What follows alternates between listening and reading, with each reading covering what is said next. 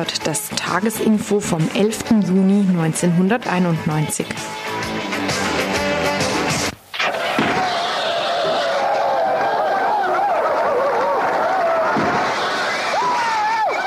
Tagesinfo von Radio Dreieckland.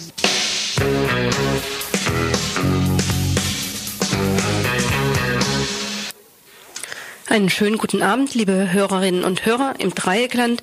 Ich begrüße euch zu einer Stunde Infosendung heute hier am Dienstagabend. Unsere Telefonnummer im Studio, unter die ihr uns erreichen könnt oder uns ergänzen könnt oder uns auch alles das sagen könnt, was euch zu unserer Sendung einfällt, sei es was Positives oder Negatives, die lautet Freiburg und dann 31028. Freiburger Vorwahl 31028 und uns sind wirklich alle Anrufe herzlich willkommen. Zunächst aber jetzt zu unserem Themenüberblick. Vorneweg erstmal eine ganze Reihe von kürzeren Beiträgen, etwa ein Brief zum Mutmachen. Einige kurze Anmerkungen zur geplanten Nahverkehrsabgabe. Zur Situation an den Arbeitsplätzen der Schreibkräfte hier an der Freiburger Uni. Eine kurze Darstellung, warum es den Streikenden im Handel geht. Und außerdem ein zu kurzer Blick in die Türkei. Danach nehmen wir uns dann ein wenig mehr Zeit, etwa für die Anlaufstelle für vergewaltigte Frauen. Städtische Gelder hierfür sind hier in Freiburg mittlerweile genehmigt, Räumlichkeiten in der Freiburger Uniklinik zugesagt und auch eine Zusage für Gelder aus Stuttgart ist zu erwarten. Zur Situation von Frauen auch unser nächster Beitrag. Ein Studiogespräch mit einem Mitglied der Frauengruppe Zoff zur Rolle der Frau im Kapitalismus. Gleichlautend eine Veranstaltung des ISF heute Abend im Jos Fritz. Thema Ökonomie, auch daran im Anschluss. Entsorgungsnotstand bei der BRD-Atomindustrie. Der steht an, wenn die Einsprüche gegen das geplante Atommülllager Schacht Konrad erfolgreich sind. Derzeit laufen in dieser Sache auch hierzulande die Unterschriftensammlungen. Rassismus, Antisemitismus, Rechtsextremismus, so vielleicht die Überschrift zu unseren letzten beiden Gesprächen. Das eine bereits geführt mit Leuten aus den fünf neuen Bundesländern zum dort grassierenden Ausländerhass zu Ursachen, Fehlern in der Vergangenheit oder auch der Suche nach Auswegen. Danach einige theoretische Überlegungen anhand eines Buches des Soziologen Ross zu ganz anderen als ökonomischen Begründungen von Rassismus. Für ihn ist Rassismus grundlegendes Element der europäischen Kulturentwicklung überhaupt. Die Wurzeln sieht er im 18. Jahrhundert. Kritik hieran oder an anderem, wie gesagt. Das Studiotelefon 31028 steht euch offen.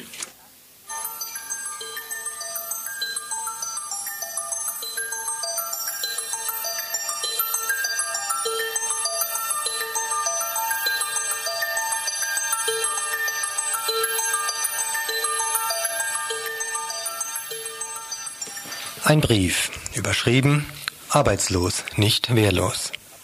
Wenn man von den Behörden abgewiesen wird oder einen ablehnenden Bescheid bekommt, sollte man sich dies nicht immer bieten lassen.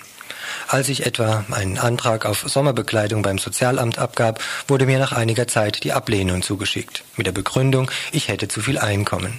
1400 Mark Arbeitslosengeld, 600 Mark Erziehungsgeld, 50 Mark Kindergeld, 48 Mark Kindergeldzuschlag zusammen 2098 Mark.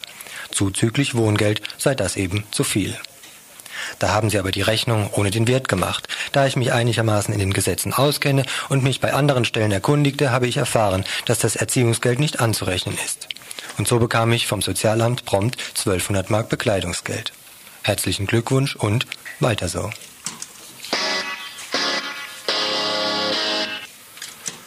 Nahverkehrsabgabe, ein Stichwort, das des Öfteren derzeit durch die Medien geistert. Was ist das aber, wofür sich CDU und FDP im Ländle, aber auch die hessische Landesregierung begeistern können? Ganz schlicht, es geht um einen festen Betrag, der staatlicherseits erhoben werden soll, um in fest umrissenen Gebieten, vornehmlich Ballungszentren, den öffentlichen Nahverkehr zu finanzieren. Kassiert werden soll bei den Autobesitzern und Besitzerinnen. Ein Schritt in die richtige Richtung? Oder wie wäre es mit einer verbrauchsabhängigen Lösung? Klaus-Peter Gußfeld vom VCD. Sinnvoller wäre es, über die Mineralölsteuer zu gehen, weil dadurch diejenigen Leute, die mehr fahren, mehr herangezogen werden als diejenigen, die wenig fahren. Auf der anderen Seite müssen wir sehen, dass die Frage der Mineralölsteuer eindeutig Bundesangelegenheit ist und da das Land keine Möglichkeiten hat, Aufschläge zu erheben. Verursacher, Verursacherinnen, Prinzip beim Autoverkehr, das heißt, Vielfahrer werden geschröpft, wäre natürlich wünschenswerter. Stellt sich nur eine Frage. Hat der Staat nicht reichlich Kohle, um auch noch den letzten Schwachsinn zu finanzieren? Wieso also nochmal eine Steuererhöhung, diesmal unter dem Titel Nahverkehrsabgabe?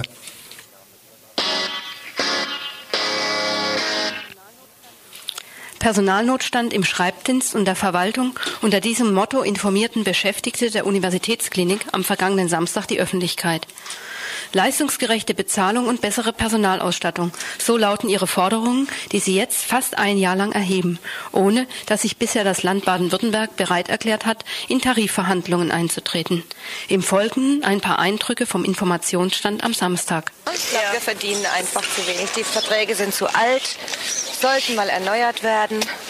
Und jeder von uns hat irgendwie zu klagen. Und ich finde, man sollte nicht immer nur klagen, sondern halt mal was unternehmen. Ne?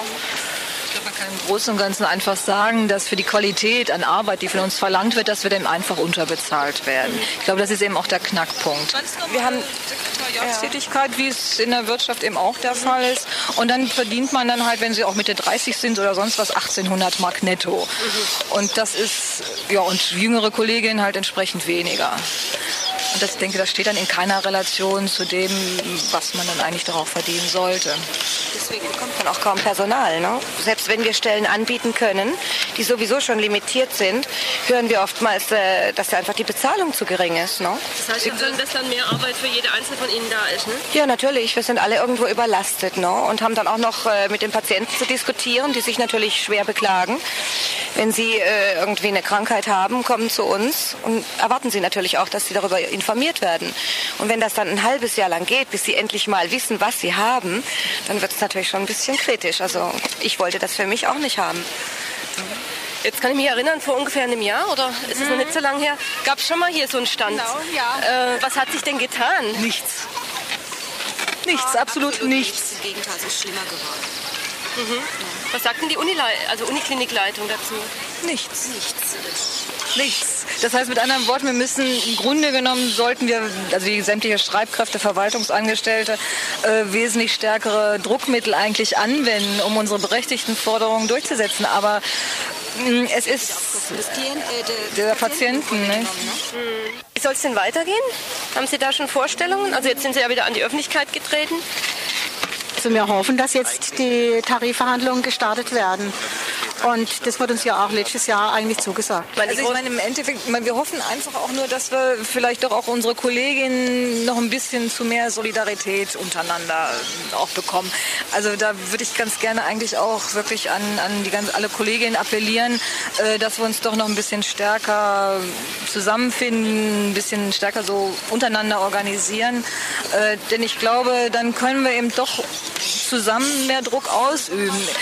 Äh, es ist, jede ist eigentlich unzufrieden mit der Situation, in der sie ist, aber ich glaube, Frauen, auch gerade die, die Schreibkräfte, an, äh, Schreibkräfte an der Universität, haben also ungeheure Hemmungen, so ein bisschen, na, wie soll ich sagen, so eine Art Hemmschwelle da zu überwinden. Gell? Aber äh, wir hoffen halt doch, dass das mal klappt. Und eine Versammlung oder sowas in äh, Ja, doch, es gibt einen Arbeitskreis, eigentlich jeden Mittwoch, jeden ersten Mittwoch im Monat mhm. treffen wir uns, wo dann einfach die ganzen Probleme, die da sind, auch der Frust, den man in der täglichen Arbeit hat, mal einfach so ein bisschen durchgesprochen werden können. Zum Schluss nochmals der Termin und Ort des Treffens für alle, die auch aktiv werden wollen. Jeder erste Mittwoch im Monat um 17 Uhr in der Gaststätte Paradies in Freiburg.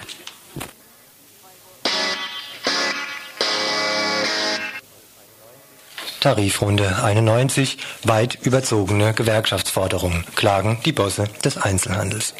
Und in der Tat klingen 10% mehr Lohn plus Zuschläge ja erstmal nicht schlecht. Reiner Luxus, die Forderungen der Gewerkschaft Handel, Banken und Versicherungen also?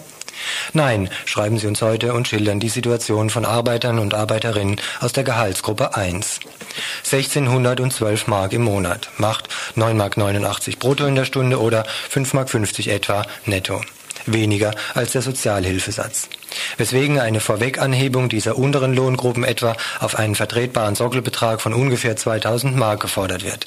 Hierauf dann die prozentuale Erhöhung um die genannten und geforderten 10 Prozent. Überzogene Gewerkschaftsforderungen, wie die Ladenbesitzer und Besitzerinnen meinen, genauso überzogen, sagen wir, wie ihre Profite, die können sich nämlich sehen lassen. Das Ostergeschäft brachte Umsätze wie sonst zu Weihnachten, jubiliert eine Arbeitgeberbroschüre. Der März war ein ganz starker Monat, ein zweistelliges Umsatzplus trotz zwei fehlender Verkaufstage, ein Kölner Wirtschaftsspezialist. Die ganzen letzten zwölf Monate ein klasse Geschäft, eine Ökonomie-Testfirma aus Augsburg. Überzogene Forderungen um 10% mehr Lohn der Beschäftigten im Handel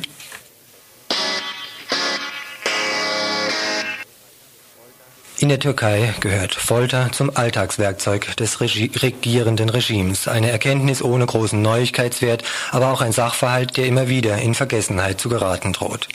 Der Golfkrieg gilt als beendet, vom Krieg gegen die kurdischen Menschen wird auch nur noch am Rande berichtet. Außerdem gilt die Türkei ja schon fast als zum Bollwerk Europa gehörig, zumindest militärisch gibt man sich in Ankara ja auch größte Mühe. Nur was die Art der Repression angeht, muss die Türkei noch einiges dazulernen, denn offensichtliche Folter gilt hierzulande doch als überholt. Und die findet statt in der Türkei. Am 19. Mai fanden in Istanbul Großrazzien statt, in deren Verlauf 18 Leute verhaftet wurden, zwei von ihnen Hadice und Ismail kaltblütig ermordet. Außer vier wurden nach und nach die anderen 16 Gefangenen entlassen. Fatma, Koskum, Süleyman und Barbara wurden vom 19. Mai bis 3. Juni in der Polizeikaserne Gaya Treppe verhört, misshandelt und gefoltert. Am 3. Juni wurden sie der Staatsanwaltschaft vorgeführt, Süleyman Önder entlassen und die anderen drei ins Gefängnis bzw. ins Untersuchungsgefängnis Bayaran Pascha überführt. Ein Beispiel, geschildert von einer Mitarbeiterin von Radio Lora in Zürich. Was sich an die Razzien, das Einbuchten oder die Verhöre anschließt, ist dann Routine in der Türkei. Wie Barbara auch werden alle politischen Gefangenen gefoltert, üblicherweise während der ersten 40 Stunden ununterbrochen. Und hierzulande oder eben in diesem Beispiel in der Schweiz sitzen die Hintermänner, die etwa von der hiesigen Presse verkünden lassen, Barbara Kistler geht es gut, sie ist nicht gefoltert worden der Schweizer Vizekonsul Schläfli.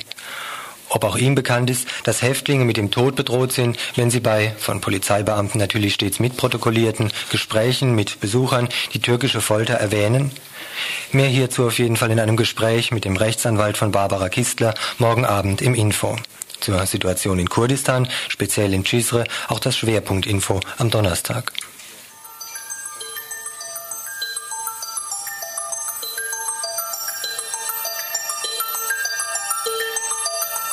Ihr hört das Tagesinfo vom 11. Juni 1991.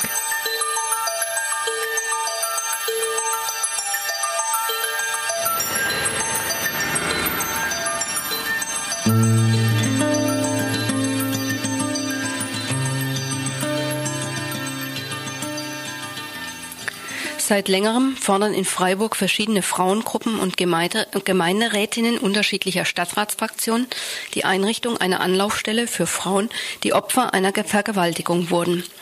Nachdem die Stadt Freiburg ihre Unterstützung zugesagt hat, steht momentan noch die Zusage seitens der Landesregierung aus, ebenfalls einen finanziellen Beitrag zu leisten. Am vergangenen Freitag gab es zum Thema eine Anhörung in Stuttgart heute hier in Freiburg eine Pressekonferenz der Grünen Gemeinderatsfraktion. Rita Grieshammer Iglesias von den Grünen erläuterte uns den Stand der Dinge.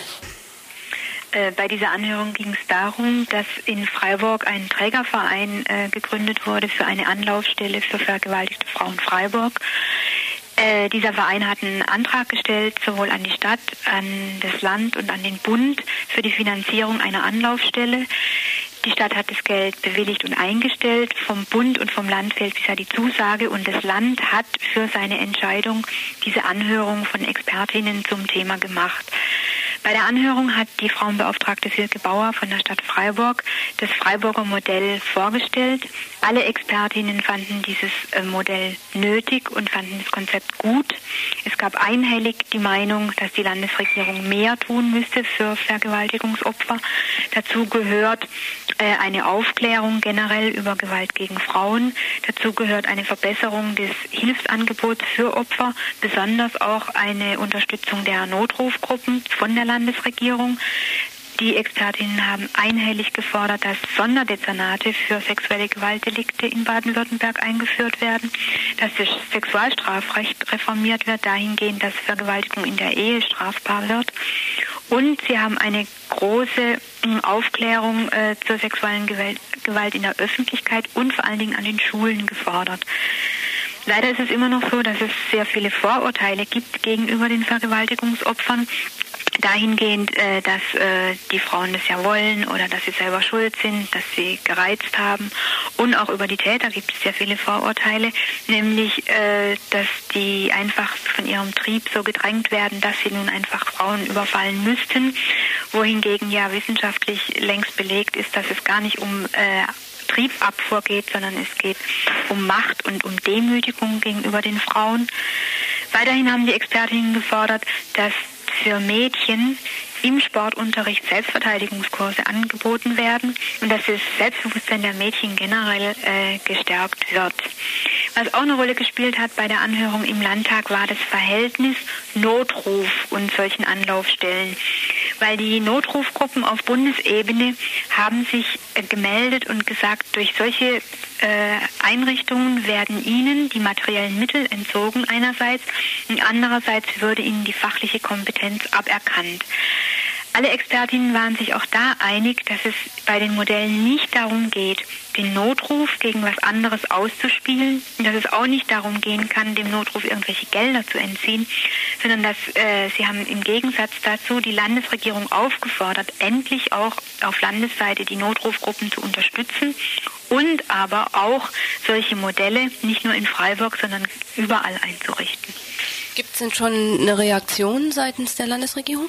Die äh, die äh, Frauenbeauftragte ist sie nicht. Sie ist die Leiterin der Frauenleitstelle äh, bei der Landesregierung, die Frau Maria Orla Maria Fels. Sie hat uns mündlich zugesagt, dass die Landesregierung unser Modell unterstützen wird. Äh, schriftlich haben wir es leider noch nicht. Und wo soll es dann stattfinden und in Zusammenarbeit mit welchen Frauengruppen hier in Freiburg? Äh, die, diese Anlaufstelle für die vergewaltigten Frauen, die ist angesiedelt bei der Universitätsfrauenklinik. Es gibt dort zwei Räume, die stehen schon zur Verfügung.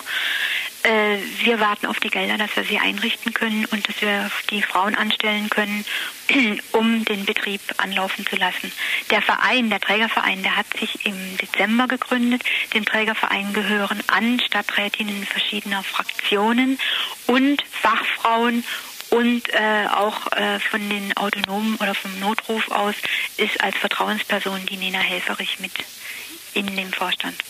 Jetzt habe ich noch eine letzte Frage. Die Frauenklinik hat sich ja bisher hervorgetan als eine ähm, ja, Klinik, wo Frauen sich eher nicht vertrauensvoll hinwenden konnten, sei es in Fragen von Vergewaltigung, sei es in Fragen auch zur Abtreibung. Ähm, inwieweit ähm, ist es denn ein geschickter Ort sozusagen, den auszuwählen und inwieweit ist gesichert, dass eben die Klinikleitung, die Frauenklinikleitung keinerlei Einfluss dann auf das hat, was dort ja mit den Frauen gesprochen und äh, gemacht wird?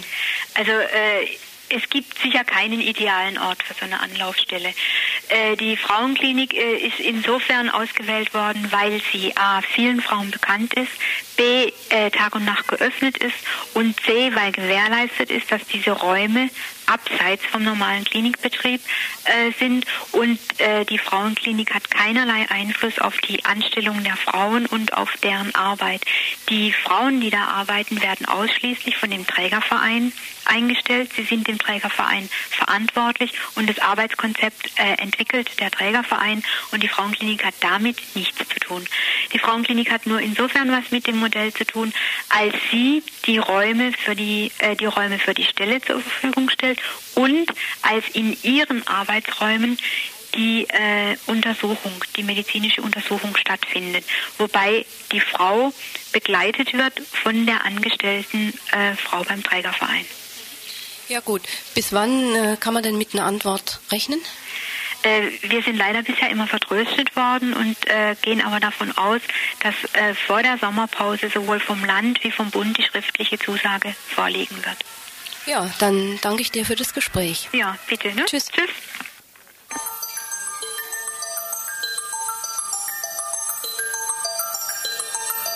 Ihr hört das Tagesinfo vom 11. Juni 1991.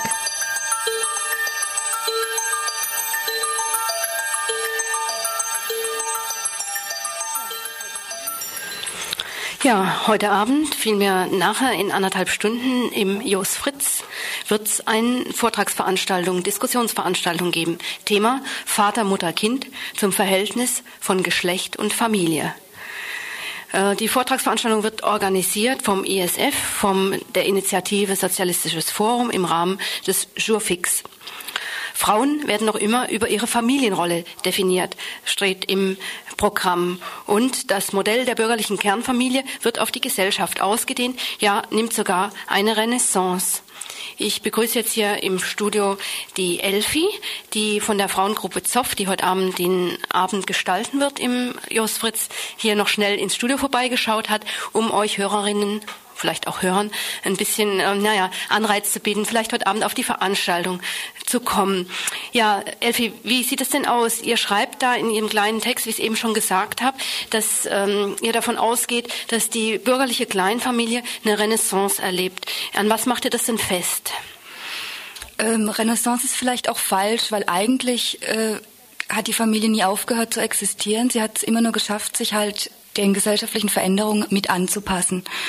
Renaissance vielleicht eher auf der ideologischen Ebene, das heißt, dass in den 70er Jahren, Anfang der 80er Jahren der Tod der Familie vorausgesagt wurde, von konservativer Seite bedauert, von linker Seite zum Teil begrüßt und schon äh, also mit Überzeugung auch festgestellt, während heute man sich wieder offen zur Familie bekennt und auch wieder gerne in Familie lebt. Und man kann es, glaube ich, an der hohen Scheidungsziffer sehen, die aber nie, also könnte man das Gegenteil behaupten, aber eigentlich äh, gehen wir davon aus, dass die Wiederverheiratungszahl beweist, dass äh, das Problem an dem Individuum festgemacht wird und nicht an der Struktur Familie. Mhm. Ihr schreibt ja auch ein bisschen, naja, provozierend, Radikalfeministinnen nun in den sicheren Hafen familiärer Geborgenheit zurück. Äh, entspricht es denn deinen Beobachtungen, dass jetzt ähm, gerade auch Frauen, die gegen die Unterdrückung, die sie als Frau und Mutter festgelegt auf diese Rolle in der Familie erfahren, ähm, unter, unter, gegen diese Unterdrückung eben rebelliert haben, dass da im Moment eine wirkliche Gegenbewegung da stattfindet? Äh, ja, als Bewegung würde ich es nicht ausdrücken, aber ich glaube, dadurch, dass Frauen eigentlich mehr den öffentlichen Bereich auch vorgedrungen sind, zwar immer noch unter schlechteren Bedingungen als Männer, aber trotzdem einen viel größeren Platz einnehmen als noch vor zehn Jahren, äh, scheint es irgendwie auch dann wieder in den Griff zu kriegen zu sein, auch eine Familie zu gründen und die Erfahrung zu machen, Kinder zu kriegen. Ja, was setzt ihr denn so als äh, heute Abend oder auch ähm, ihr als Frauengruppe Zoff äh, dem denn entgegen?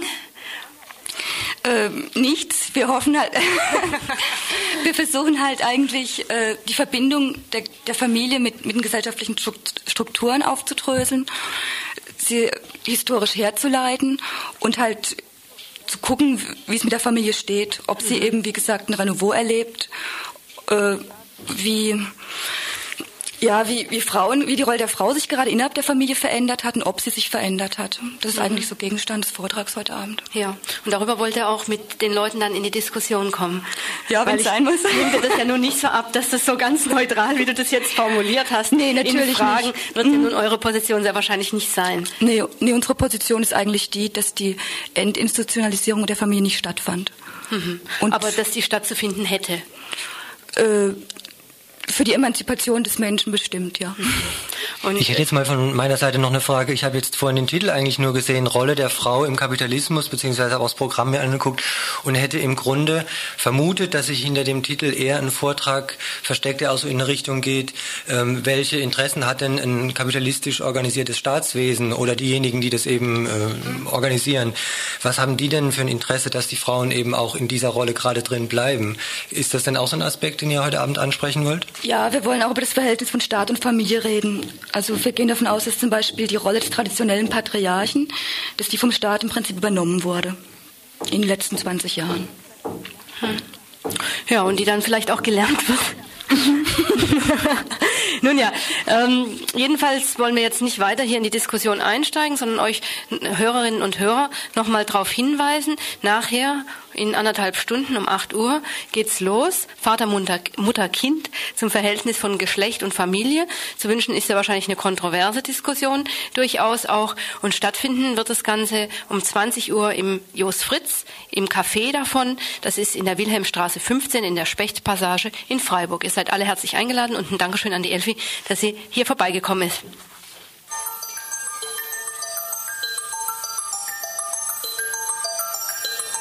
Ihr hört das Tagesinfo vom 11. Juni 1991.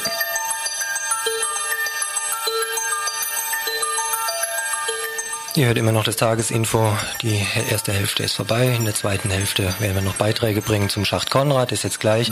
Also zum Stand der Dinge im Bereich der Anti-AKW-Bewegung, zum Thema Rassismus in den fünf neuen Bundesländern der ehemaligen DDR und zu einer Theorie zu einem Soziologen Ross, ebenfalls zu den Ursachen des Rassismus.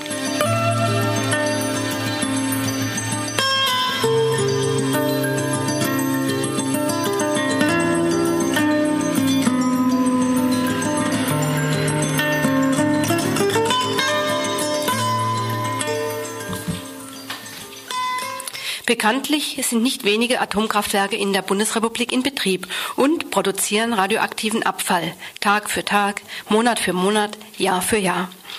Die Zwischenlagermöglichkeiten für diesen strahlenden Rest stehen am Rande der Überfüllung. Außerdem kommen demnächst noch die radioaktiven Abfälle aus den Aufarbeitungsanlagen in Sellafield und Le Haag hinzu, zu deren Aufnahme und Endlagerung sich die Bundesrepublik verpflichtet hat. Es scheint für Atompolitiker sonnenklar. Ein radioaktives Endlager muss her. Dieses ist schon seit langem vorgesehen in Niedersachsen im sogenannten Schacht Konrad. Allerdings, die neue SPD-grüne Landesregierung von Niedersachsen fand, dass die Lagerstätte für eine Freigabe zur Einlagerung des Atommülls nicht reif sei und stoppte den vorgesehenen Genehmigungsverlauf. Was den Bundesumweltminister Töpfer auf den Plan rief, aber nicht nur ihn, sondern auch Anti-AKW-Initiativen. Am Samstag sprach ich mit einer Vertreterin des Will-Info-Zentrums Freiburg. Ihr steht hier in der Stadt und sammelt Unterschriften ähm, gegen den Schacht Konrad. Was heißt denn das oder was hat denn das zu bedeuten? Mhm. Schacht Konrad ist das geplante bundesweite Endlager für Atommüll, das jetzt endlich eingerichtet werden soll. Da läuft das Verfahren eigentlich schon seit zehn Jahren. Es ist im Land Niedersachsen in der Nähe von Braunschweig und Niedersachsen mit der SPD-Regierung wehrt sich dagegen. Die wollten eigentlich das Verfahren nicht einleiten. Jetzt hat aber der Töpfer, der Bundesumweltminister, Anweisung gegeben, dass jetzt ausgelegt, die Planungsunterlage ausgelegt werden müsse. Und es ist der Beginn eigentlich von der Einrichtung des Endlagers. Also das ist dann für die ganze Bundesrepublik? Ja, und es könnte sogar noch sein, weil in ganz Europa gibt es kein funktionierendes genehmigtes Endlager, dass das sogar für ganz Europa das Atommüllendlager wird. Könntest du mir jetzt noch ganz kurz so stichpunktartig noch mal sagen, also die Bedenken gegen das Endlager? Also ein Grund ist natürlich, dass man überhaupt noch kein äh, ausgereichtes Konzept für ein sicheres Endlager hat. Die machen da praktisch jetzt eine Notlösung, weil sie nicht mehr wissen, wohin mit dem Müll. Und es ist noch nicht nachgewiesen, und das kann man wahrscheinlich nie, wie in Tausende von Jahren sich der Müll, der da unten zu betoniert, nicht mehr rückholbar liegt, entwickeln wird. Ob übers Grundwasser die Radioaktivität wieder hochkommt, ob über Gase aus dem Boden die Radioaktivität tritt und ganz zu schweigen von irgendwelchen Katastrophen wie Krieg oder sonst was, was passiert. Und das Problem ist, dass wenn man vielleicht mal in fünf Jahren ein ausgereiftes Konzept hätte, der Müll da unten verbuddelt ist und man nicht mehr drankommt. Der ist zugeschüttet. Das sagen auch die Experten. Und außerdem sind wir aus dem politischen Grund dagegen, wenn die ein Endlager haben, haben sie die Berechtigung, wieder neue AKWs zu bauen. Also das heißt, ganz konkret in die neuen Bundesländer, in Greifswald und Stendal, will, wollen die westdeutsche äh, Kraftwerkshersteller jetzt wieder neue AKWs bauen und sagen, dazu brauchen wir aber ein Endlager. Mhm. Ist es jetzt eine Farce gewesen, dass das Land Niedersachsen sich dagegen gewehrt hat? Oder gibt es da wirklich die rechtlichen ähm, Bestimmungen, die dann so einen Schritt, wie jetzt Töpfer ergriffen hat, möglich machen? Ja, diese Monika Griefhahn, die Umweltministerin, die hat einfach ähm, gesagt, die Unterlagen sind noch nicht reif äh, zum Auslegen. Das ist noch nicht fundiert genug, da fehlen noch bestimmte Teile, bestimmte Gutachten. Sie als Umweltministerin des Landes kann das nicht verantworten. Und das war natürlich ein politischer Schachzug, um das rauszuzögern, weil in die Koalitionsvereinbarungen vereinbart worden ist, dass Schacht Konrad nicht eingerichtet wird, also dass da kein Atommülllager geben soll. Und äh, jetzt kommt eben die Bundesanweisung und wir sammeln heute halt jetzt Unterschriften unter Einwendungen. Jetzt läuft das Genehmigungsverfahren. Die Bürger können Einwendungen erheben, wenn sie gegen das äh, Endlager da sind. Und das können auch Freiburger, weil ich meine, das ist ja jetzt nun von hier aus unheimlich weit entfernt. Ja, das stimmt schon, aber äh, das können alle Bürger, sogar Ausländer, alle, die sich in ihrer Gesundheit, in ihrer Existenz betroffen fühlen, können unterschreiben. Also man muss nur 18 Jahre alt sein. Mhm. Und wie lange kann diese, geht diese Unterschriftensammlung noch? Also das, die Liste müsse bei uns bis 5. Juli, uns, wir sind das Wiel-Infozentrum, äh, zurück sein, weil mit, Mitte Juli die Frist ausläuft und da müssen die dann alle in Braunschweig sein, wo das dann das mhm. Verfahren läuft. Und ja, und Unterschriftenlisten sind noch äh, zu erhalten, also für diejenigen, die sich an der Unterschriftensammlung beteiligen wollen, sowohl beim Wiel Infozentrum, das ist zu finden in der Habsburger Straße 9 in der Fabrik oder auch in Buchläden, linken Buchläden oder auch in verschiedenen Kneipen. Außerdem veranstaltet das Wiel Infozentrum übermorgen am Donnerstagabend eine Veranstaltung, eine Infoveranstaltung zum Thema Schacht Konrad, kein Atommülllager im Schacht Konrad und zwar hier in der Adlerstraße 12 im Strandcafé um 20.30 Uhr mit einem Videobericht zum Ex-DDR-Endlager Morsleben und natürlich zum Schach Konrad. Und dazu sind alle Hörerinnen und Hörer herzlich eingeladen am kommenden Donnerstag 20.30 Uhr im Strandcafé in der Adlerstraße 12.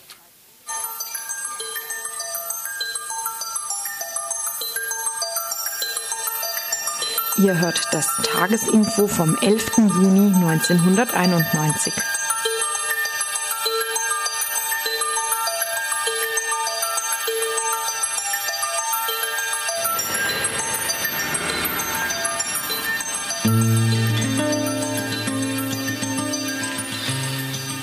Drei Überfälle auf Ausländerwohnheim in Dresden innerhalb von drei Tagen. Heil-Hitler-Parolen bei rechtsradikalen Aufmarsch in Leipzig. Wirkungsvoller Schutz von Ausländern derzeit kaum leistbar. Schlagzeilen, die die erschreckende Situation in der Ex-DDR beschreiben. Gewiss, soziale Bedrängnis, eigentlich schon letztes Jahr absehbar, ist schon erschreckend genug, dass auch 40 Jahre sich antifaschistisch verstehende Herrschaft jedoch nicht genügt haben, um tatsächlich antifaschistische Menschen heran zu erziehen. Dies, aber auch aktuelle Ursachen zu finden, haben wir kürzlich in einem Studiogespräch versucht. Zu Besuch waren gekommen fünf Menschen aus der DDR, gegenwärtige Mitglieder oder zumindest Sympathisanten der PDS. Aus deren Sicht einige Überlegungen zum Thema Rechtsradikalismus in den fünf neuen Bundesländern. Eingangs zur Situation Jugendlicher nach dem Etikettenwechsel der Obrigkeit. Ich weiß nicht, wie weit ihr darüber Bescheid wisst, über die FDJ, wenn Ihnen auch die Arbeit in den Organisationen nicht immer Spaß gemacht hat. Aber die FDJ hatte die Möglichkeit in Jugendclubs und das zunehmend in den letzten Jahren doch eine ganze Menge das zu machen, die Möglichkeit, was jungen Leuten Spaß gemacht hat in Zirkeln, in Diskos und diese Jugendclubs sind in Leipzig fast alle unterdessen geschlossen. Da fehlt das Geld. Also stehen die gleichen Leute auf der Straße. Gewiss, kirchliche Jugendzentren, kommunale Sozialeinrichtungen oder welche Behütungsinstitutionen auch immer sind noch mangelhaft ausgebildet in den fünf neuen Bundesländern. Die Jugendlichen noch nicht von neuen Institutionen okkupiert. Dass in dieser Zeit jedoch gerade rechtsradikale Parolen gebrüllt werden, wirft ein schlechtes Licht auf den SED-Antifaschismus der vergangenen Jahrzehnte. Da muss natürlich dazu gesagt werden, dass das äh, bei uns derart tabuisiert war, dass es also überhaupt nicht angesprochen und ausgesprochen wurde, dass die Leute, die jetzt das Bedürfnis haben, irgendwas Extremes zu tun, natürlich einen enormen Reiz vorfinden, genau das zu praktizieren. Also jetzt Heil Hitler zu rufen, ja, das wäre früher eine Katastrophe gewesen. In, das, wenn das in der Schule oder so passiert wäre oder eine Hakenkreuzschmiererei, das, das hat also, also katastrophale äh, Folgen gehabt. Hakenkreuzschmiererei an der Toilettentür oder so, das konnte einen Direktorenverweis bringen, Ärger mit den Eltern und was weiß ich nicht alles, irgendwelche Nachfolgen. Ja, und dass, äh, dass jetzt die Möglichkeit besteht, das zu machen und damit einfach zu schocken. Ja? Dieses, dieses Gefühl, dass das was ganz Schlimmes ist, was man eigentlich überhaupt nicht machen darf und das kann man aber jetzt machen, das spielt gerade was die faschistische Sache angeht eine ganz große Rolle. Sicher braucht niemand vor Verboten gegenüber etwa rechtsradikalen Prügelbanden zurückzuschrecken. Ausreichend kann dies jedoch nie sein. Kritik deshalb von einem älteren PDS-Mitglied, einem Mann, der die Nazizeit noch miterlebt hat. Die Jugendlichen, die das jetzt machen, ich kann mir nicht vorstellen, dass die sich mit der Geschichte so befasst haben, in Frage Nazismus, Faschismus und so weiter, denn das ist bei uns nicht so aufgearbeitet worden damals. Da ist zwar unterrichtet worden in der Schule darüber. Die sind in KZs geführt worden, wie die Menschen umgebracht wurden. Aber wenn man das manchmal so beobachtet hat, die haben das so sehr interessiert hat die das gar nicht. Ich bin oft mit dem Bus dorthin gefahren, habe hab die Jugendlichen dorthin gefahren. Aber du hattest manchmal das Gefühl, die sind dort durchgelaufen. Und manche, die haben auch darauf reagiert, aber dass die das so richtig verarbeitet haben, das wirkt sich auch heute wieder aus. Äh, in einer Hinsicht hat die Mauer ihre Funktion als antifaschistischer Schutzwall allerdings wirklich gespielt, nämlich wenn es darum ging, rechten Westpropagandamüll abzuwehren. Was Schwule betrifft und äh, Minderheiten, da würde ich natürlich denken, dass, da ist eine Menge Westimport dabei. Programmatik sehr viel, was diese Dinge angeht, äh, sehr viel äh, einfach rübergekommen über die Republikaner oder über die NPD, DVU und so weiter, die jetzt äh, auch Werbematerial verteilt haben und, und solche Lösungen eingebracht haben. Ja. Neben der Wirkungslosigkeit der SED-Propaganda und der Hetze etwa durch die DVU ist aber auch der gemeine, reaktionäre und randgruppenfeindliche deutsche Michel, der mal wieder den Nährboden für den Rechtsradikalismus hergibt. Es gibt sogar, äh, hat eine Sache gegeben, ein Punkkonzert in äh, Riesa bei Dresden oder zwischen Dresden und Leipzig. Und Nee, die äh, Skeptiker waren das, die, die, haben dort gespielt und äh, sind also äh, mit Baseballschlägern bewaffnete Skinheads dort eingedrungen und haben also die äh, Band dort zum Teil auch äh, so fertig gemacht, dass, die, dass, der Sänger jetzt mittlerweile nicht mehr singen kann und so weiter. Also jedenfalls Skeptiker. Und, ja. und was machen die für Musik? Das ist eine, Punk, eine Punkband. So. Das ist eine Punkband und das ist ja nur so ein. Äh, ja, äh, äh, jedenfalls ist der Polizei das bekannt gegeben worden und die ist einfach nicht dagegen vorgegangen, weil, äh, und das hat man nun ganz böse vermutet, äh, von der öffentlichen Seite, also von Seiten der Polizei und sogar irgendwelche regierenden Leute einfach gesagt wird, beide sind Chaoten und wenn die sich gegenseitig die Zähne einschlagen, dann kann uns das nur recht sein. Also diese Skins, die das gemacht haben, die sind danach laut grölend durch Riesa gezogen. Die, es ist sofort bei der Polizei angerufen worden, die hätten also die Leute nur einsammeln brauchen und das ist nicht passiert. Hm. Das scheint doch ein Zeichen dafür zu sein, dass, dass man dann mitunter auch über diese Dinge hinwegsehen will. Und nun, wie weiter? Was schlagen unsere Gäste aus den Reihen der PDS weiter vor? Also es gibt ja, das muss man jetzt wirklich nochmal sagen, ganz trotz aller Schwierigkeiten natürlich ein breites linkes Spektrum, auch Jugendliche in der DDR. Das fängt bei den Bürgerbewegungen an, äh, die in alternative Lebensformen suchen, auch in Abbruchhäusern wohnen und so weiter. Es geht bei der PTS-Jugend äh, weiter, bis hin zu irgendwelchen autonomen Kräften, die auch zum Teil militant auftreten. Und die sind es natürlich in erster Linie, die sich natürlich auch in äh, irgendwelche, ja, man kann schon sagen, Schlachten mit den Rechten einlassen und die auch mit Gewalt zurückdrängen wollen. Bloß das kann natürlich jetzt gerade Aufgabe der Bürgerbewegung oder der PTS-Jugend nicht sein, sich nun zu bewaffnen und, und äh, gegen gegen diese Leute vorzugehen. Schön wäre es, den Neo- oder auch Altfaschisten ihr Maul zu verbieten, auch ohne Prügel. Was aber, wenn sich die offiziellen Staatsmächtigen auf dem Ohr taub stellen, der Otto oder die Ottilie Normalspießer nichts wissen will und vor einigen Tagen bereits, auch in bürgerlichen Medien wurde es beklagt, ein Ausländer von Rechtsradikalen aus einer fahrenden Straßenbahn gestoßen wurde und dabei in Dresden zu Tode kam? Genug der Worte sind gewechselt, bestimmt. Oder noch immer zu wenig?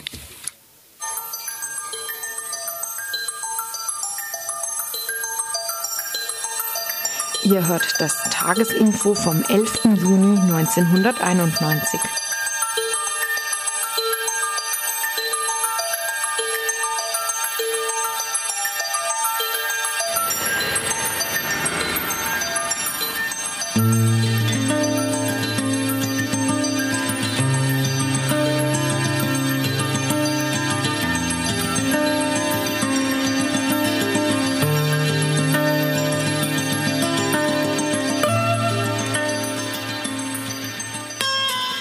Thema Antisemitismus und damit natürlich dann zusammenhängend auch Rassismus war in der letzten Zeit hier bei Radio Dreikland ja immer wieder zu hören.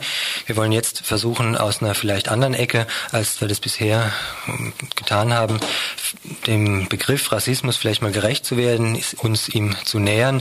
Zum einen haben wir ja den Kapitalismus mit seiner äh, zum Prinzip erhobenen Konkurrenz unter den Menschen sehr oft eben als Ursache oder zumindest als ähm, weiter sagen wir, Rassismus begünstigende äh, Gesellschaftsform definiert, die ja Solidarität ausschließt und damit zumindest latent vorhandenen Rassismus auch weiter wachsen lassen kann. Zum anderen kann man natürlich auch davon ausgehen, dass Kapitalismus diese Konkurrenz erst erzeugen will und soll aus ökonomischen Gründen und damit dann auch Randgruppen wiederum auszugrenzen geeignet ist. Das heißt also Rassismus ökonomisch begründet haben wir schon öfter hier äh, dargelegt. Wir wollen heute jetzt versuchen, uns ganz anders einem, äh, dem Thema Rassismus zu nähern. Wir haben neben uns, und ich rede jetzt schon uns, weil neben mir die Rita Platz genommen hat, ein Buch legen, das hast du gelesen. Das heißt die Geschichte des Rassismus in Europa. Autor ist George Moss. Er ist aus den Vereinigten Staaten und er macht äh, Rassismus an, äh, einer ganz, an einem ganz anderen Punkt fest, nämlich im Grunde, wenn ich jetzt vorhin in unserem Vorgespräch richtig verstanden habe, historisch. Also er sagt doch, wenn ich es so richtig in Erinnerung habe, dass das grundlegende Element ähm, europäischer Kulturentwicklung im Grunde der äh, ja, Rassismus schon ist, dass diese Wurzeln im 18. Jahrhundert zu finden sind, wäre für mich jetzt so eine erste Frage, warum denn gerade im 18. Jahrhundert, warum nicht noch viel früher oder auch warum nicht im 20. Jahrhundert, als der äh, Kapitalismus so, so richtig sich entfalten konnte, warum gerade im 18. Jahrhundert? Ja, der Rassismus im modernen Sinne, wie zum Beispiel die Verfolgung der Juden, das gab es natürlich auch schon früher im 16. Jahrhundert. Und das zeigt sich an der Verfolgung der Juden in Spanien nach dem Konzept der Reinheit des Blutes. Hierbei muss man aber beachten, dass das keine Vorbildfunktion für das übrige Europa hatte. Und äh, hiervon muss man auch noch unterscheiden die Diskriminierung und Verfolgung der Juden durch das Christentum die ja auch im 16. und 17. Jahrhundert stattfand. Und da sind auch rassistische Elemente drin. Aber hierbei muss man sich hierbei muss man beachten, dass das Christentum sich gegen den jüdischen Glauben allein richtet, der Christus halt nicht anerkennt. Und das bedeutet halt, da durch diese Nichtanerkennung von Christus, dass äh, sie in Ghettos ausgegrenzt werden müssen und Berufsverbote verhängt wurden. Das heißt, damals war im Grunde das, was wir jetzt als Antisemitismus oder Rassismus äh, bezeichnen, war im Grunde eine Religionsfeindlichkeit zu jener Zeit noch. Ja, und da muss man halt auch beachten, die Möglichkeit stand den Juden theoretisch offen, durch Taufe zu konvertieren und dass sie damit diesen Zustand der Diskriminierung und Verfolgung beenden konnte. Und Moss sagt halt nun, das Kennzeichen des Rassismus besteht nun halt gerade darin, dass die Opfer aus ihrer festgeschriebenen Rolle unter keinen Umständen entrinnen können. Das heißt, Assimilation ist kein Rassismus. Und davon hier setze ich auch so meine erste Kritik eigentlich an dem Buch an, dass er einen sehr, sehr engen Rassismusbegriff hat, wo sehr vieles halt rausfällt. Also Assimilation heißt, sich äh, Kulturkonventionen äh, anzunähern, das, äh, diesen Ausweg, den hätte es nicht gegeben. Wieso hätte es den nicht gegeben? Ich kann mich ja ähm, als Opportunist, Opportunist ähm, ja einer Gesellschaft und einem Kulturkreis annähern und damit der äh, Verfolgung meines Kollektivs entrinnen. Ja, äh, damit ist das, er sagt ja, Rassismus besteht allein darin, dass das Opfer keine Chance hat, in irgendeiner Weise dieser Gesellschaft durch irgendwelche Konventionen zu, äh, zu äh, entfliehen. Und das ist ja nun im Nationalsozialismus gegipfelt, wo, das, wo äh, die Juden gar keine Möglichkeit mehr hatten, dem zu entrinnen, wenn sie in Deutschland waren. Und das ist für ihn das Kennzeichen des Rassismus, wenn dem Opfer keine Möglichkeit mehr gegeben wird weil da dann eine Wendung stattgefunden hat von der Religionsverfolgung, die du vorhin geschildert hast, hin zu einer Verfolgung der jüdischen Menschen einfach aufgrund ihres Stammbaums, sage ich jetzt mal zum Beispiel. Ja, ich meine, es waren, ich habe ja gerade auf diese Taufe abgehoben wo man äh, konvertieren kann. Und das ist halt das Element, wo er sagt, da liegt nur, nur in Anführungsstrichen Antisemitismus vor, weil äh, durch die Ablegung des Glaubens eine Integrierung in die Gesellschaft erfolgen kann was beim Rassismus nicht möglich ist. Und von daher hat er halt, schließt er jetzt den Schluss, um diese Tauf- und Bekehrungsrituale zu überwinden. Dazu bedurfte es dann im 18. Jahrhundert der Aufklärung auf der einen Seite und dann der Kontrast hierzu ist der Pietismus, wo ja auch wieder ähm, die religiöse Wiedererweckung äh, stattfand. Und da sagt er nun halt, der Rassismus hat sich äh, dadurch als visuelle Pseudo-Ideologie entwickelt. Das heißt, der sammelt Klischees und Stereotypen in Form von Mythen an und die werden dann in einen wissenschaftlichen Anspruch verpackt, den sie dann äh, von der Aufklärung holen.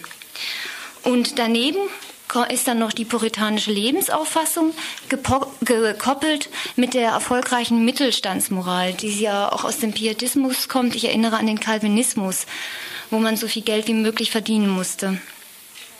Und diese, ja, diese Denkstrukturen, die dann diese Pseudo-Ideologie ausmachen, des Rassismus, die wird dann in die Realität umgesetzt und verwirklicht.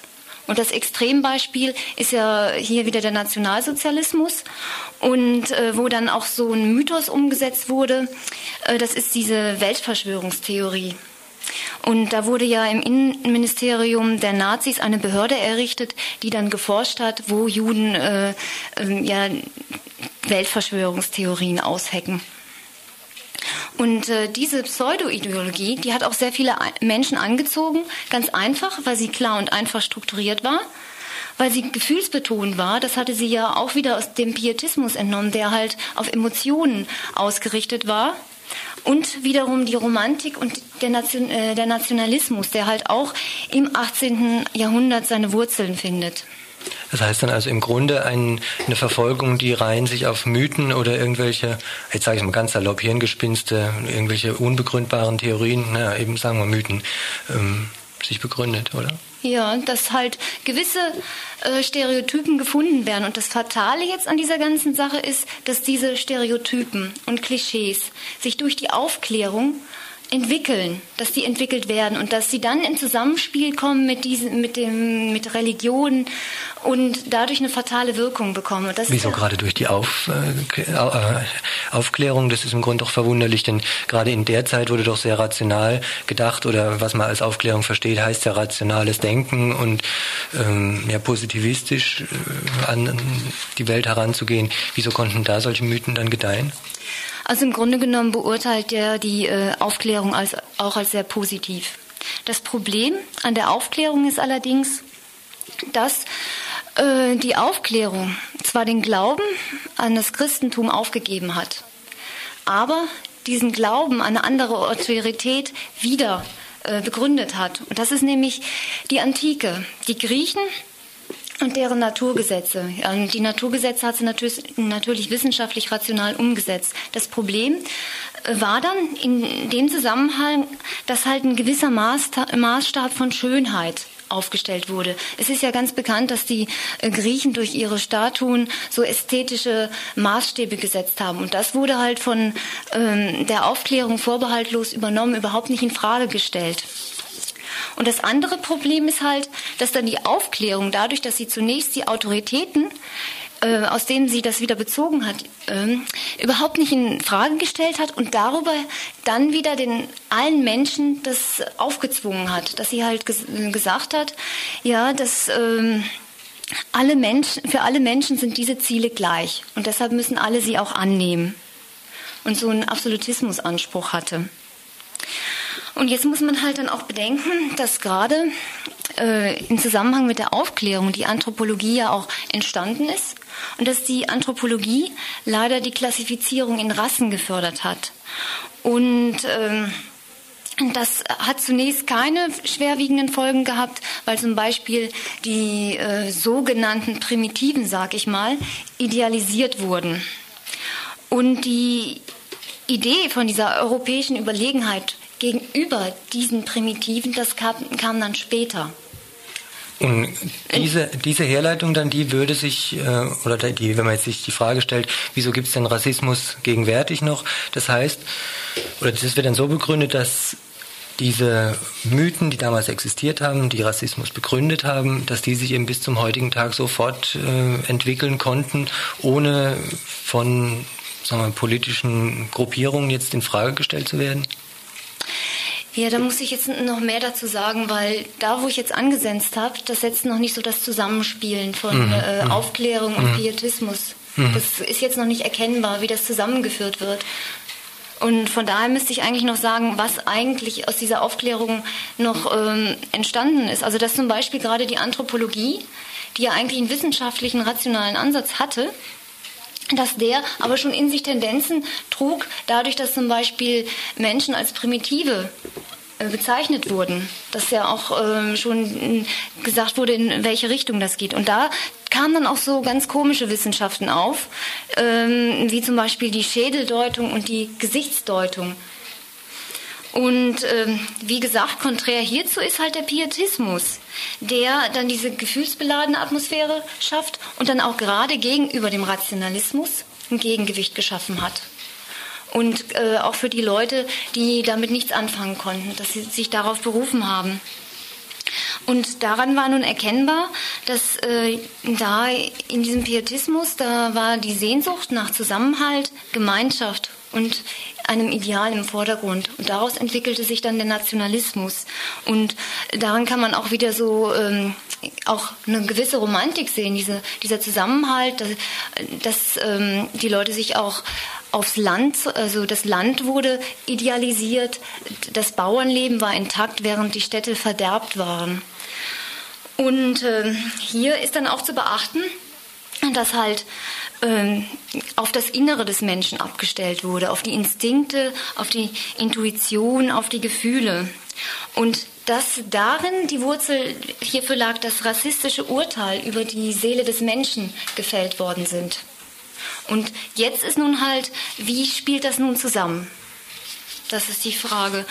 Und ähm, da ist es nun halt so, dass ähm, die Anthropologie, wie ich schon gesagt habe, den wesentlichen Beitrag geleistet hat und ähm, dass da zunächst in der Klassifikation von Rassen, was ich an sich schon als einen falschen Ansatz betrachte, der Streit darin bestand, ob nun die Umwelt, also bis zum gewissen Umfang für das Entstehen und die Entwicklung einer Rasse verantwortlich ist, oder ob diese ganzen Merkmale vererbt sind. Und das ist das Fatale an der ganzen Sache, dieser Streit.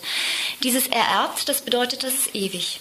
Da ist nichts dran zu rütteln und umweltbedingt, das heißt, da sind noch Veränderungen möglich.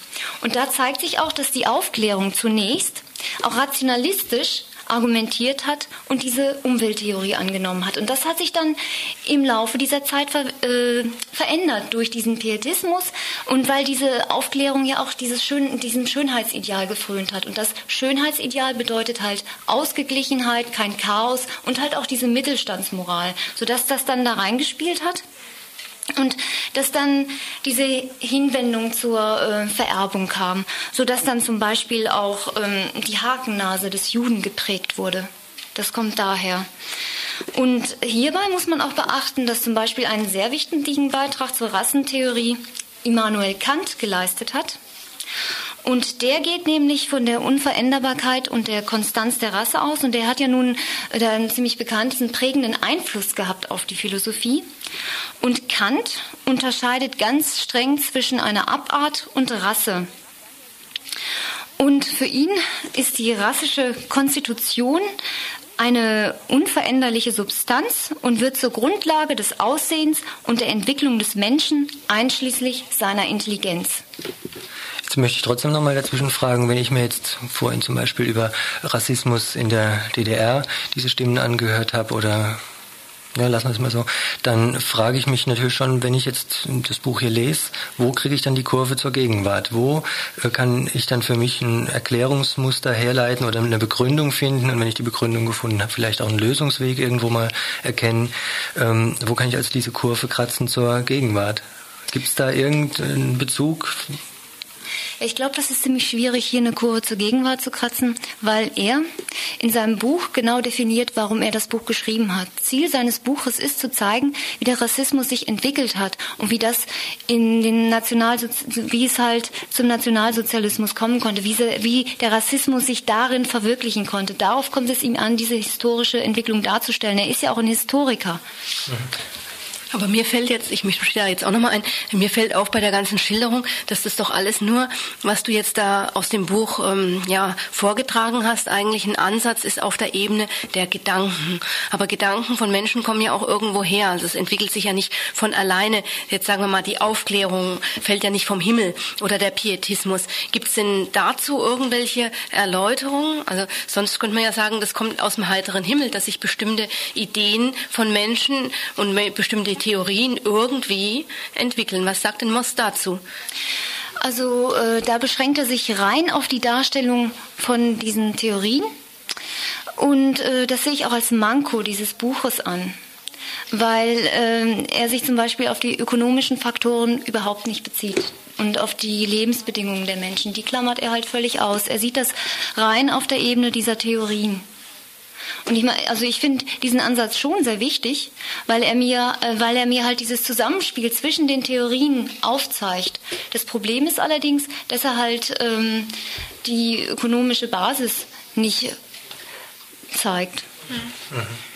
Also für mich vielleicht dann so als Schlussfolgerung von dem, was du jetzt vorgetragen hast, eben äh, den Titel des Buches einfach ernst zu nehmen. Da heißt es ja auch die Geschichte des Rassismus in Europa und nicht die Begründung gegenwärtigen Rassismus. Nein, das kann man nicht sagen. Man kann höchstens Erklärung, also Erklärungsansätze dafür finden, um zu wissen, ähm, dass, dass dieser Rassismus, so wie er aufgebaut worden ist, wie er sich entwickelt hat, was der für fatale Wirkungen hat.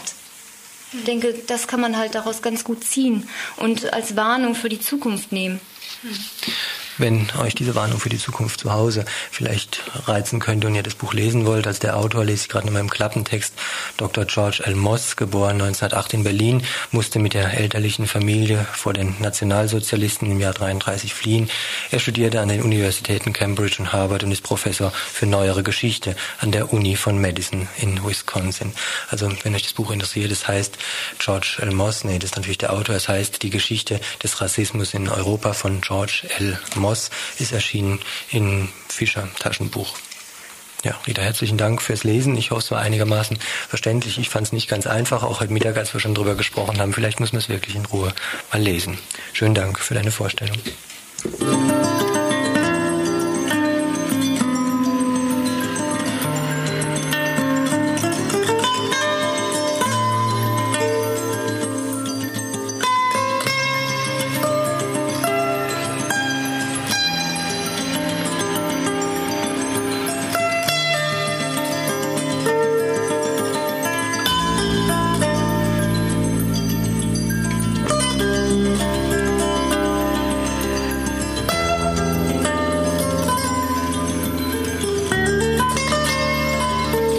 Jetzt haben wir das Buch weggetragen. Ein ganzer Stapel Blätter Papier liegt jetzt vor uns. Es geht zu den Veranstaltungshinweisen als letzten Beitrag heute im Info weiter. Es gibt eine Podiumsdiskussion am 11.06., das ist heute, und zwar in der Katholischen Fachhochschule, das ist in der Karlstraße, zum Thema Braudel, was hast du denn da geschrieben? Ich kann es nicht lesen. Cholera im Bauch heißt es. Ist die Cholera zu stoppen? Ach so, das... Äh, also ich weiß nicht, ich kann die Schrift hier nicht entziffern. Es äh, dreht sich wohl um die grassierende Cholera in, Süd in Mittelamerika, nehme ich jetzt mal an.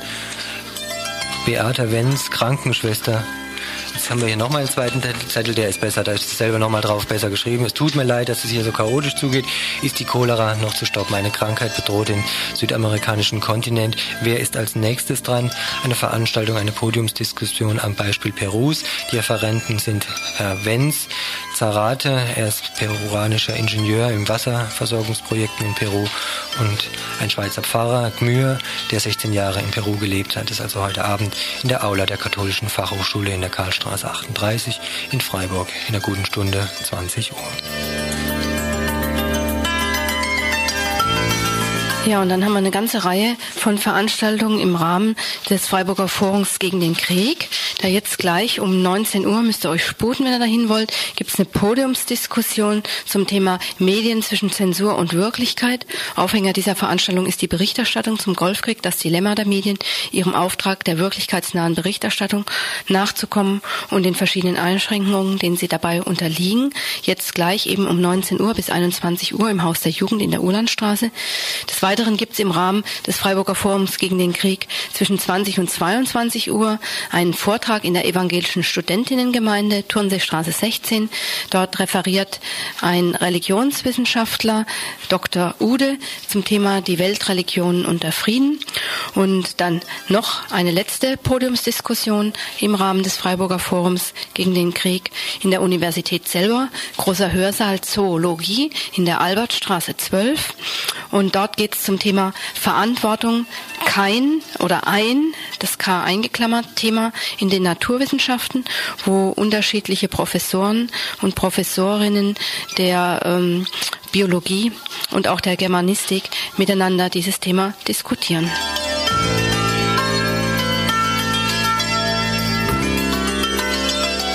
Dann hat uns vorhin jemand angerufen, äh, und zwar mit der Bitte darauf hinzuweisen, dass am Donnerstag, dem 13. Juni, im Landgericht in der Salzstraße hier in Freiburg ein Vergewaltigungsprozess stattfindet. Prozessbeginn wird sein um 9 Uhr. Es sei wichtig, hat uns die Anruferin gesagt, dass zum zweiten Teil um 14 Uhr möglichst viele Frauen zur Unterstützung der Frau kommen, die den Typ angeklagt hat. Sie will eine größere Öffentlichkeit für sich und Unterstützung. Donnerstag, 13. Juni, Prozess beginnt um 9 und ab 14 Uhr sollten möglichst viele da sein. Ihr hört das Tagesinfo vom 11. Juni 1991.